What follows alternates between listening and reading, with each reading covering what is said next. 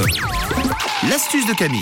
Mais d'abord des tours par l'atelier avec euh, Camille. Ça me gratte. Euh, Camille, est-ce que tu as une solution? Oui, j'ai une bonne astuce naturelle pour les démangeaisons et les rougeurs sur votre peau. On va utiliser ce matin de la peau de banane.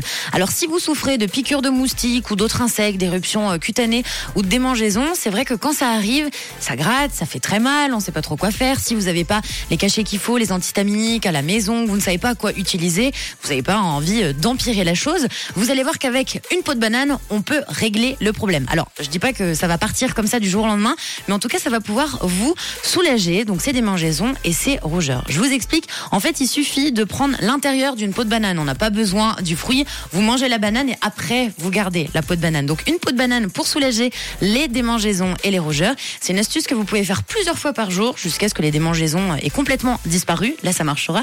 C'est super efficace et généralement, quand on teste cette astuce, après, on ne peut plus s'en passer puisqu'elle est anti-gaspi, c'est économique, c'est efficace. Donc vous l'avez compris, en fait quand vous mangez une banane, vous prenez tout simplement la peau. Pour que ce soit efficace, par contre, il faut frotter minimum une minute. Hein. Vous faites pas euh, trois va-et-vient et vous vous dites oh bah là ça va marcher. Donc minimum une minute, on frotte bien sa peau de banane et le tour est joué. Si jamais vous avez du gel d'aloe vera 100% naturel à la maison, je dis bien 100% parce que quand il y en a à 99% naturel, il y a des risques d'allergie, des 1%. Donc 100% naturel, vous pouvez également utiliser le gel d'aloe vera après l'hydratation à la peau de banane et vous verrez que si vous combinez les deux, normalement, il n'y aura même pas besoin, en fonction des démangeaisons, hein, bien sûr, et puis des éruptions cutanées que vous avez sur la peau, de prendre des cachets, des antihistaminiques et d'aller voir votre médecin. Donc voilà, vous pouvez essayer cette astuce avec la peau de banane, peut-être un peu de gel d'aloe vera et nous dire si ça marche pour vous.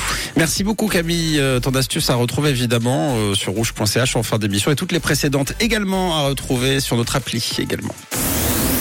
Une couleur, une radio, rouge.